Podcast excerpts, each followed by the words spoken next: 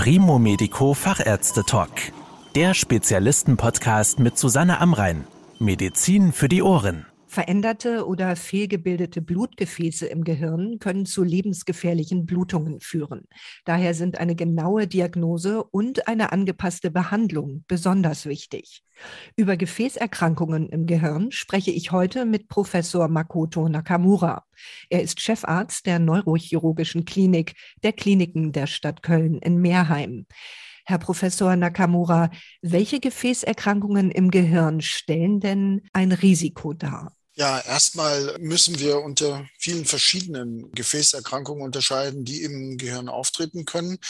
Es gibt äh, mehrere Arten, die tatsächlich ein Risiko darstellen können. Einige dieser Erkrankungen sind beispielsweise sogenannte zerebrale Aneurysmen, also eine Aussackung oder eine Schwachstelle an der Wand einer Arterie im Gehirn, die zu einem Bruch und ähm, dann letztendlich auch im schlimmsten Falle zu einer akuten Hirnblutung führen kann. Dann gibt es andere Erkrankungen, die nicht äh, so abrupt entstehen, allerdings auch eine Gefahr darstellen können. Sind ähm, Arteriosklerosen an zerebralen Gefäßen. Von dieser Form der Erkrankung hat man vielleicht häufiger und der Bevölkerung ist das sicherlich eher ein äh, Begriff, was eine Arteriosklerose bedeutet. Das sind Gefäßeinengungen der Arterien des Gehirns, die durch Ansammlungen von Plaques oder Fettablagerungen entstehen können und die letztendlich dann äh, aufgrund der Verengung der Gefäße zu einer schlechteren Durchblutung des Gehirns führen können und dann zu einem Schlaganfall, wenn die Blutversorgung zu einem Teil des Gehirns unterbrochen wird. Und ein Schlaganfall kann entweder durch solch eine Verengung auftreten oder auch durch ein Blutgerinnsel, was dann letztendlich die Arterie verstopft.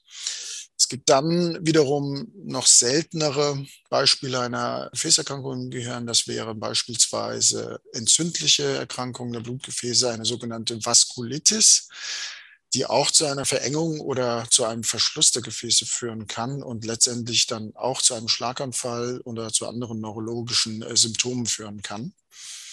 Noch seltener sind sogenannte arteriovenöse Malformationen, das heißt, das sind äh, angeborene Fehlbildungen der Blutgefäße innerhalb des Gehirns, bei der die Arterien direkt mit den Venen verbunden sind, also im Grunde genommen wie ein Kurzschluss verbunden sind, ohne dazwischenliegenden Kapillargefäßen. Und ähm, diese angeborenen Malformationen können auch mit der Zeit zu einer Hirnblutung führen. Sie haben zum Thema Atherosklerose schon ein bisschen was gesagt. Wie kommt es denn zu diesen Veränderungen in den Gehirngefäßen? Bei der Atherosklerose ähm, handelt es sich um eine Gefäßverengung, die durch ähm, Ansammlung von Plaques oder Fettablagerungen in den Arterien entstehen können und hierdurch ähm, zu einer Veränderung der Gefäßwand führen kann. Es ist bekannt, dass diese Veränderungen maßgeblich auch abhängig sind durch die Ernährungsweise beispielsweise. Es gibt genetische Dispositionen auch. Allerdings ähm, gibt es viele Risikofaktoren wie die Ernährung oder auch das Rauchen als Beispiel, das dann äh, zu diesen Veränderungen führen können. Es gibt andere Gefäßveränderungen, äh, die sowohl durch äußere Faktoren als auch innere Faktoren bedingt, also sprich genetische Faktoren bedingt sein kann. Das sind sogenannte zerebrale Aneurysmen oder Ausbuchtungen an Arterien. Mit dieser Form der Gefäßerkrankung haben wir als Neurochirurgen häufiger zu tun als mit der Atherosklerose an sich, die zu einem unblutigen Schlaganfall führt, was ähm, maßgeblich durch unsere neurologischen, also nicht operativ tätigen Ärzte betreut wird. Wenn wir jetzt mal bei diesen sogenannten zerebralen Aneurysmen bleiben, dann können diese Ausbuchtungen so verschiedene Größen und Formen an sich nehmen, sind wie eben gesagt durch eine Schwäche oder Schädigung der Gefäßwand, unter anderem aber auch durch eine Atherosklerose verursacht. Und wenn solch eine Ausbuchtung, also ein Aneurysma, größer wird und wächst, dann kann es also Druck auf das umliegende Gewebe, auch Hirnnerven und benachbartes Gewebe dann ausüben. Ja, die genaue Ursache für die Entstehung dieser zerebralen Aneurysmen ist leider nicht so ganz vollständig verstanden, aber es wird angenommen, dass hier eine Kombination zwischen genetischer Veranlagung, Alter, aber auch äußere steuerbare Faktoren wie Blutdruck, Rauchen und Atherosklerose eine Rolle spielt. Das Schlimme ist, wenn diese Gefäßausbuchtungen an der Wand sich allmählich ausdehnen und die Schwachstellen an der Wand immer schwächer werden, kann es zu einer Ruptur kommen. Das heißt, eine akute Gehirnblutung. Diese kann dann durchaus sehr fatal sein. Wie viele Menschen sind denn von solchen Gefäßerkrankungen betroffen, die Sie eben beschrieben haben? Ja, wenn wir jetzt die zerebralen Aneurysmen als Beispiel nehmen, dann sind diese doch recht häufig anzutreffen, obwohl es immer schwierig ist, genau zu bestimmen, wie viele Menschen zu einem gewissen Zeitpunkt tatsächlich solche Aneurysmen im Kopf haben und gar keine Symptome haben. Denn wenn man keine Symptome hat, dann macht man keine Aufnahmen vom Gehirn und man weiß letztendlich auch nicht, ob man solche Aneurysma im Kopf hat oder nicht. Man schätzt, dass die Prävalenz von nicht rupturierten zerebralen Aneurysmen so in mitteleuropäischen Ländern so bei drei bis 3,2 Prozent bei Erwachsenen liegt. Das würde für Deutschland bedeuten, dass also circa zwei Millionen Menschen ein Hirnaneurysma haben, das noch nicht geplatzt ist. Und bei älteren Menschen kann die Rate dann sogar ein bisschen höher sein. Es ist immer sehr schwierig dann zu sagen, welches Aneurysma ist denn gefährlich und welches nicht es gibt die Möglichkeit über diverse Studien und Meta-Analysen, die also durchgeführt worden sind, das abzuschätzen, ob jetzt ein nachgewiesenes Aneurysma tatsächlich rupturiert oder nicht. Das variiert je nach Größe, Lage des Aneurysmas und anderen Dingen und kann ein Risiko von 0,4 Prozent bis fast 18 Prozent in fünf Jahren Beobachtungszeit reichen. Es sind aber viele Faktoren oder Eigenschaften des Aneurysmas, die dann berücksichtigt werden müssen. Aber interessant ist vielleicht zu wissen, dass auch wenn man ein kleineres Aneurysma im Kopf hat, das nicht rupturiert ist, es erstmal asymptomatisch sein kann. Letztendlich erstmal, wenn so etwas durch Zufall nachgewiesen wird, die Frage gestellt werden muss, ob man tatsächlich eine Behandlung durchführen muss oder nicht. Das Stichwort Symptome ist ja schon mehrmals gefallen. Welche Symptome verursachen denn solche Aneurysmen im Gehirn? Ja, die Aneurysmen, die nicht rupturiert oder geplatzt sind, äh, die können erstmal über viele Jahre asymptomatisch bleiben, aber wenn sie an Größe zunehmen, können sie durch lokale Kompression Hirnnerven komprimieren. Dann können die Hirnnerven in der Funktion ausfallen und dadurch eine Symptomatik auftreten. Das können zum Beispiel Doppelbilder sein oder Sehstörungen, andere Formen von Hirnnervenstörungen und ähm, können darüber letztendlich auch diagnostiziert werden. Ganz abrupt und ganz gefährlich ist es dann, wenn die Aneurysmen platzen. Und das geschieht meistens sehr akut. Das heißt, die Blutung tritt sofort auf. Es ist eine arterielle Blutung, das heißt, es ist eine Blutung unter sehr starkem Druck, sodass das Gehirn sich überhaupt nicht an solch eine Blutung anpassen kann und es zu wirklich sehr, sehr schlimmen Folgen führen kann, bis hin zur sofortigen Bewusstlosigkeit, wenn solch eine Blutung auftritt. Wie stellen Sie denn diese Veränderungen fest, wenn jemand überhaupt keine Symptome hat? Ja, das ist folgendermaßen, dass in unserer Zeit sehr viele Aneurysmen durch Zufall festgestellt werden, wegen des breiten Einsatzes von bildgebenden Verfahren wie Magnetresonanztomographie, also MRT oder auch der Computertomographie. Häufig bekommen die Patienten aufgrund von relativ unspezifischen Beschwerden wie allgemeiner Kopfschmerz oder so nicht ganz definierbarer Schwindel irgendwann eine Bildgebung, die ich eben genannt hatte. Und dann können tatsächlich durch Zufall Aneurysmen festgestellt werden, die eigentlich jetzt mit dem Kopfschmerz oder mit dem Schwindel eigentlich gar nicht direkt zu tun haben. Und es ist tatsächlich so, dass in dem Zeitraum zwischen 2005 und 2017 zum Beispiel in Deutschland aufgrund des Einsatzes von moderner Bildgebung eine 2,3-fache Zunahme von diagnostizierten Aneurysmen oder auch dann stationär letztendlich behandelten Patienten zu sehen war. Darunter ist auch ein relativ hoher Anteil an älteren Personen, also über 70 Jahren.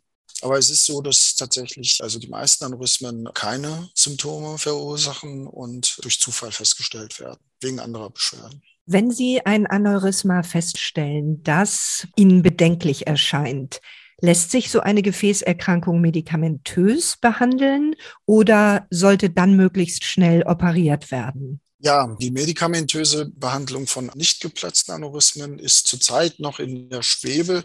Es gibt äh, durchaus Studien, die einen Hinweis, sage ich mal, darauf geben, dass ähm, antientzündliche Medikamente, wie zum Beispiel Aspirin, ja, das Rupturrisiko senken könnten. Es ist noch nicht definitiv bewiesen. Es läuft zurzeit noch eine große Multicenter-Studie diesbezüglich, ob dies tatsächlich der Fall ist, dass durch Einnahme von Aspirin die entzündlichen Prozesse in der Gefäßwand gemindert oder gestoppt werden können und dadurch dann tatsächlich auch die Rupturgefahr dann sinken könnte. Es ist aber noch keine endgültige Aussage diesbezüglich möglich. Also bleibt es letztendlich, dass wenn Aneurysmen im Gehirn festgestellt worden sind, meistens durch Zufall und auch keine Beschwerden verursacht, dass man erstmal die Frage stellt, ähm, kann ich das noch weiter beobachten? Medikamente können wir noch nicht geben, also keine effektiven Medikamente, zumindest ist das noch nicht 100 Prozent ähm, erwiesen. Oder müssen wir tätig werden, wenn Aneurysmen symptomatisch sind, also sprich auf Nerven drücken, Beschwerden verursachen, die spezifisch auf das Aneurysma zurückzuführen sind, dann ist die Frage relativ einfach zu klären, also zumindest die Frage nach der Behandlungsbedürftigkeit. Schwieriger ist es, wenn man durch Zufall ein Aneurysma nachweist, um dann nochmal ja, vorherzusagen, wie hoch tatsächlich die Rupturwahrscheinlichkeit dann sein wird. Hierzu gibt es auch größere Analysen, Meta-Analysen, die also eine Einschätzung des ähm, individuellen Rupturrisikos von nicht rupturierten Aneurysmen erlauben.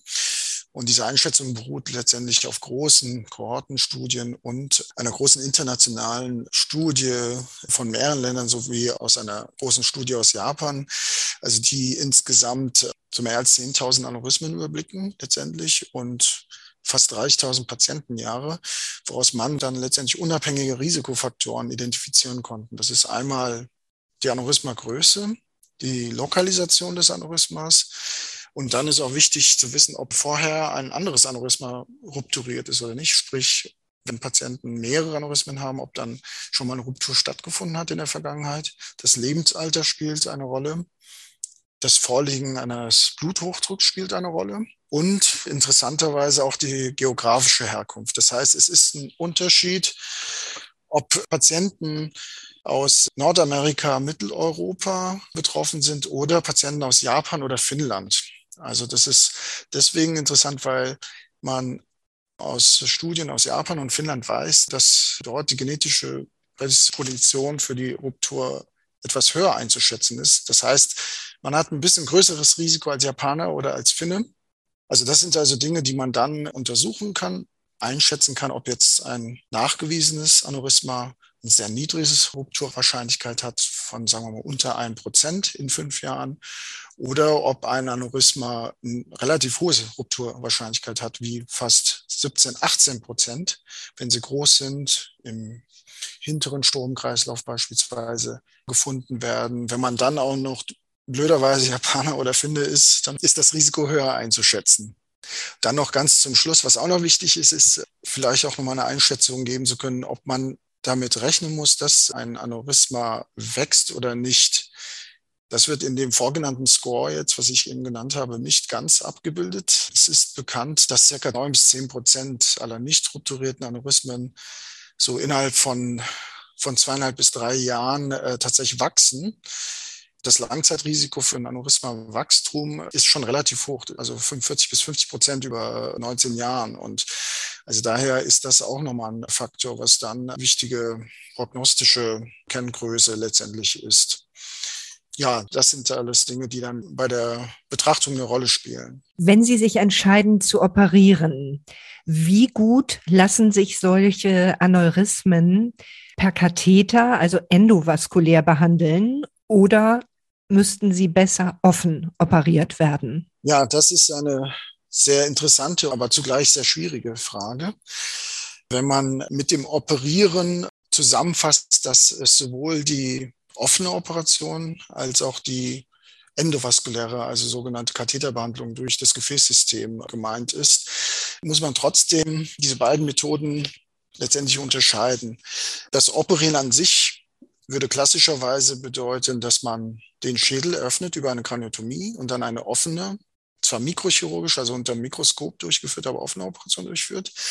Die endovaskuläre Katheterbehandlung ist nur in Anführungsstrichen als Operation zu bezeichnen, obwohl das eine Methodik ist, die die mindestens, was äh, die Prozedur im Gefäßsystem angeht, als genauso gefährlich einzuordnen ist, aber wird klassischerweise jetzt nicht als Operation, sondern eher als Intervention bezeichnet. Und wenn man diese beiden Methoden vergleicht, dann ist das eine durchaus schwierige Frage, ähm, was am besten ist und die Frage zu beantworten, welche äh, Methodik zu bevorzugen ist. Was man jetzt generell sagen kann, ist, dass die sogenannte endovaskuläre, also die Katheterbehandlung zunimmt von Jahr zu Jahr und von Jahrzehnt zu Jahrzehnt. In den USA beispielsweise, wenn man da Daten aus 2018 sich anschaut, da sind circa 34.000 endovaskuläre Eingriffe am Gehirn durchgeführt worden, verglichen mit 22.000 offenen chirurgischen Eingriffen. Also eine Kraniotomie, das, was wir so als Operation in klassischer Weise bezeichnen würden. Man sieht da schon in dem Land und auch in den meisten anderen Ländern einen Trend dazu, dass man die Katheterbehandlung vermehrt durchführt anstelle der Operation. Aber es ist trotzdem jetzt erstmal nur eine Momentaufnahme. Im Moment kann man sicherlich sagen, dass mehr Katheteruntersuchungen, also Katheterbehandlungen ähm, durchgeführt werden als ähm, Operationen. Und ähm, der Trend geht auch weiter in diese Richtung. Egal welches Verfahren Sie jetzt wählen, wie können Sie denn diese Gefahrenstellen im Gefäßsystem, im Gehirn entschärfen? Ja, die Entschärfung eines Aneurysmas erfolgt dadurch, dass man das Aneurysma als potenzielle Blutungsquelle vom Blutkreislauf ausschaltet. Und dies ist über diese eben genannten zwei Verfahren möglich. Also einmal über die klassische Operation, die schon seit Jahrzehnten praktisch etabliert ist und ähm, auch relativ sicher durchführbar ist. Bei der offenen Operation wird ähm, über eine Kraniotomie erstmal die Hirnregion eröffnet. Dann muss man während der Operation meistens unterhalb des Gehirns, weil die Gefäße einfach an der Schädelbasis liegen, zu den arteriellen Systemen sich hinein präparieren und das Aneurysma darstellen. Wenn das Aneurysma von außen dargestellt ist, wird das Aneurysma unter dem Mikroskop mit einem Metallclip, also das sieht aus wie eine Metallklammer, die von außen an die Basis des Aneurysmas herangeführt wird und dann direkt die Basis abgeklemmt wird vom Blutkreislauf. Das ist also die Methodik des operativen Clippings. Die andere Methode ist die endovaskuläre Therapie und hier vorzugsweise bei den meisten Patienten die sogenannte Coil-Embolisation. Das heißt, bei dem Coiling äh, werden ganz feine Platinspiralen in das Aneurysma hineingelegt und abgelöst und diese Platinspiralen füllen das Aneurysma sukzessive und führen dann letztendlich zu einer Thrombose, also zu einer Gerinnung im Aneurysma. Über diese Thrombose wird dann das Aneurysma praktisch nicht mehr durchblutet und vom Gefäßsystem ausgeschaltet. Und mittlerweile gibt es dann noch Möglichkeiten, nicht nur ein reines Coiling durchzuführen, sondern Stent geschützt, das heißt durch ein metallisches äh, Maschendrahtsystem letztendlich zur Stütze des Gefäßes nochmal zusätzlich ein Coiling durchgeführt und andere noch ballonassistierte Methoden. Also da gibt es ja relativ viele spezielle Maßnahmen, wie man dann das Aneurysma ausschalten kann. Was auch noch wichtig ist, äh, in diesem Rahmen vielleicht nochmal zu erwähnen ist, dass hier zumindest hier in Deutschland die endovaskuläre Behandlung von den neuroradiologischen Kolleginnen und Kollegen durchgeführt wird und die offene Operation an sich vom Neurochirurgen. Jetzt die Frage, welche Methodik besser ist oder nicht, ist eine ganz schwierige Frage. Zumindest ist es bei nicht rupturierten Aneurysmen noch nicht endgültig geklärt, ob jetzt die operative Clipping-Methode besser ist als äh, die endovaskuläre Methode oder umgekehrt. Was man sagen kann anhand von Studien ist, dass bezüglich der Mortalität und der Morbidität bisher keine relevanten Unterschiede festgestellt werden konnten. Die äh, liegt so bei drei bis vier Prozent 3,6 Prozent beim Coiling versus 4,2 beim Clipping. Es fehlt noch die sogenannte evidenzbasierte Antwort auf die Frage, was nun besser ist, Coiling oder Clipping. Letztendlich wird diese Frage auch ähm, zurzeit in einer randomisierten kanadischen Studie geklärt, ist aber noch nicht ähm, endgültig beantwortet. Wenn wir noch einmal bei der endovaskulären Behandlung bleiben, warum wählen Sie häufig dann einen Zugang über die Leistenarterie, die ja doch relativ weit entfernt ist vom Kopf und wählen nicht einen ja näher am Kopf gelegenen Zugang? Das ist äh, eine interessante Frage, denn man würde ja denken, dass man doch ähm, einen nicht so weiten Weg hat, wenn man am Hals oder am Kopf direkt punktiert und dann den Katheter vorschiebt. Äh, das ist absolut nachvollziehbar. Allerdings ist das Problem, dass eine Punktion äh, des hirnzuführenden Gefäßes wie die Halsarterie, die Arteria carotis, deutlich riskanter ist. Denn wenn dort Gefäßwände einreißen oder auch mal Gerinnsel dann abgelöst werden können, dann führt es sofort zum Schlaganfall. Der Vorteil bei der Leistenarterie ist, dass äh, die Arterie gut zugänglich ist und die Arterie ist recht groß. Das heißt, die hat also äh, einen Durchmesser, der groß genug ist, um so ein Katheterverfahren letztendlich durchführen zu können. Und dadurch ähm, ist es bedingt, dass äh, die Katheteruntersuchung und die Behandlung letztendlich meistens von der sogenannten Femoralarterie ausgehend, von der Leistenarterie ausgehend durchgeführt werden. Es gibt natürlich dann auch mal Ausnahmen, dass äh, diese Arterie nun ausgerechnet stark verkalkt ist oder verändert ist, dass man diesen Zugangsweg vielleicht dann nicht nehmen kann. Dann kann man zur Armarterie ausweichen. Aber der Standard ist, dass man durch die Leistenarterie punktiert, aus diesen genannten Gründen. Ist der Katheter denn selbst nicht ein Hemmnis im Blutstrom, das genau dieses Problem auslösen könnte? Da haben Sie vollkommen recht. Also während einer Katheteruntersuchung oder Behandlung wird ja der Katheter durch das ähm, arterielle System über die Leiste letztendlich dann auch in Richtung Gehirn eingeführt. Und man spritzt Kontrastmittel ein, um die Gefäße erstmal darzustellen und dann letztendlich auch diverse Mikroinstrumente, um dann ähm, so Erkrankungen des Gefäßsystems zu behandeln, wie das Coiling. Und während des Eingriffs kann dann der Katheter durchaus den Blutfluss im Gehirn beeinflussen, insbesondere wenn die Gefäße dann enger werden. Und wenn diese Gefäße dann wichtige äh, Hirnstrukturen versorgen, kann es dann zu einem Problem führen.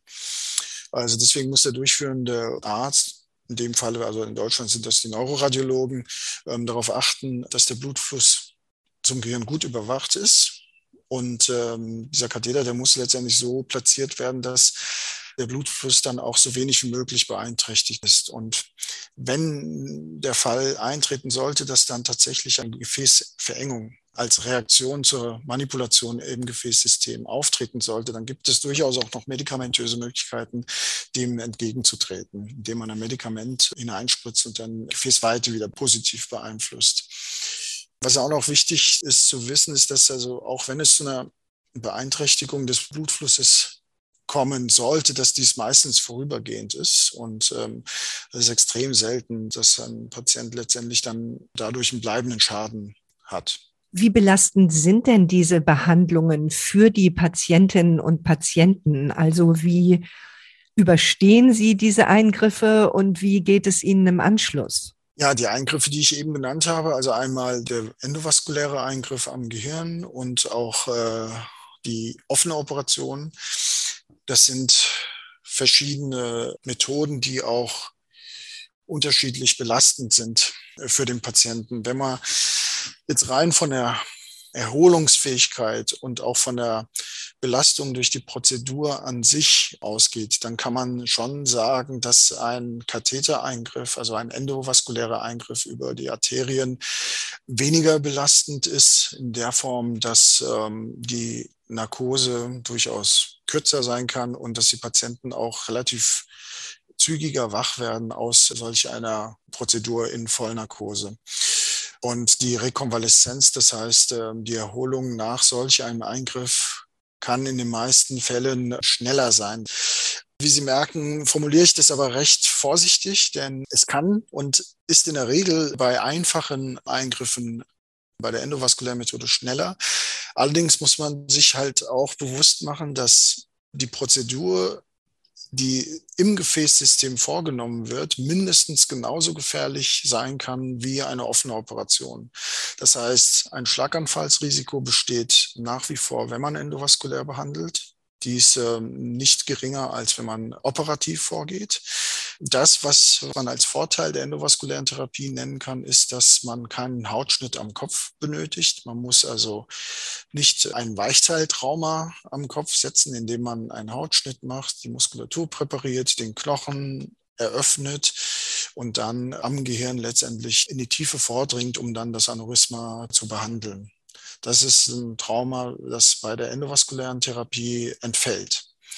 Aber das heißt aber nicht automatisch, dass die endovaskuläre Therapie in allen Bereichen der Aneurysma-Behandlung der Operation überlegener ist. Das kann man so pauschal trotzdem nicht sagen, denn es gibt durchaus ähm, Aneurysmen, die relativ groß und komplex aussehen, die eine sehr breite Basis äh, zum Trägergefäß haben und ähm, schwer zugänglich und behandelbar ist für den endovaskulären Zugang und letztendlich dann auch äh, mit der operativen Methode besser versorgt werden kann.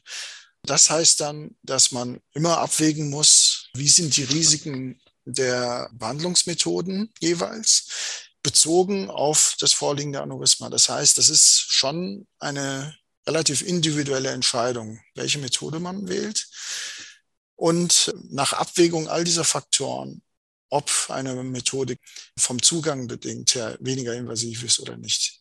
Und ob das Aneurysma aber an sich im Inneren letztendlich besser versorgbar ist mit äh, der endovaskulären Methode oder durch die Operation. Das sind Dinge, die man letztendlich bei jedem Patienten individuell, interdisziplinär auch überlegen muss und entscheiden muss. Das heißt, es ist wirklich wichtig, dass die beiden Disziplinen Neuroradiologie und Neurochirurgie gemeinsam entscheidet, welche Methode zu bevorzugen ist. Wie häufig gelingt es Ihnen denn, die Gefahr einer Hirnblutung tatsächlich zu reduzieren durch Ihre Behandlung? Ja, hier kann man sagen, dass in unserer Zeit die meisten zerebralen Aneurysmen sehr gut versorgbar sind und ähm, ausschaltbar sind.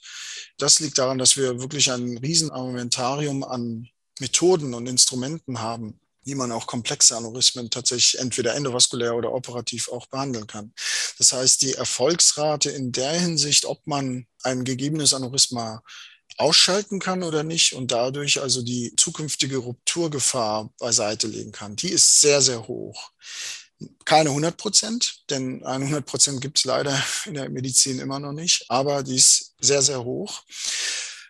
Aber man muss bedenken, dass äh, jede Behandlung halt auch ihre Risiken hat. Das heißt, es würde nichts bringen, wenn man sagen kann, egal welche Methode man anwendet, man hat das Aneurysma ausgeschaltet, klopft sich auf die Schulter und sagt, wir haben es toll gemacht, aber der Patient hat einen Schlaganfall. Da ist das Rupturrisiko zwar beseitigt, aber wenn ein Schlaganfall eintritt, dann ist das ein, eine Komplikation der Behandlung. Das darf dann auch nicht sein. Und diese Komplikationen müssen so gering wie möglich gehalten werden. Also daher ist das äh, nochmal wichtig, äh, sich vor Augen zu führen, dass die Ausschaltung des Aneurysmas das eine ist mit der Beseitigung des äh, Blutungsrisikos und Rupturrisikos, aber andererseits äh, man all die Nebenwirkungen und Komplikationen letztendlich auch in Betracht ziehen muss, die eine bestimmte Methodik zur Ausschaltung des Aneurysmas letztendlich herbeiführen kann. Vielen Dank für Ihre Erklärungen, Herr Professor Nakamura. Ja, vielen Dank auch von meiner Seite. Das war der Primo Medico Fachärzte Talk. Danke, dass Sie zugehört haben. Mehr Informationen rund um das Thema Gesundheit und medizinische Spezialisten finden Sie auf primomedico.com. Bis zum nächsten Mal, wenn es wieder heißt Medizin für die Ohren.